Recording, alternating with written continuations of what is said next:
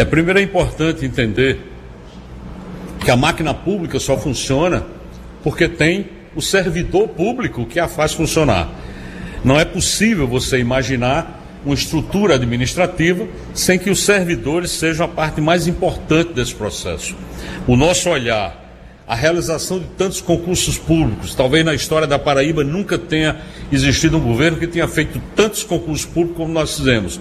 É exatamente para qualificar cada vez mais essa, essa prestação de serviço que é feita para a população.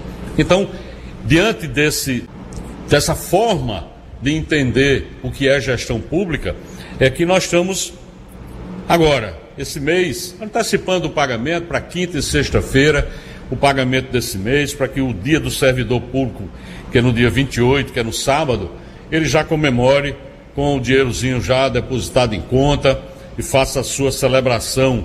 E celebre muito, pode ter certeza, porque desde o dia 1 de janeiro de 2019 que nós assumimos que não há um único dia de atraso no pagamento a gente faz questão de pagar dentro do mês trabalhado, para que o servidor se sinta contemplado.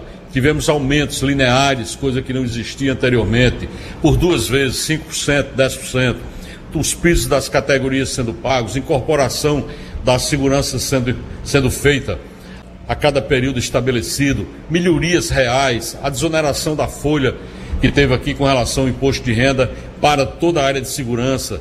Essa é a forma que o governador e esse governo demonstra o respeito pelo servidor público.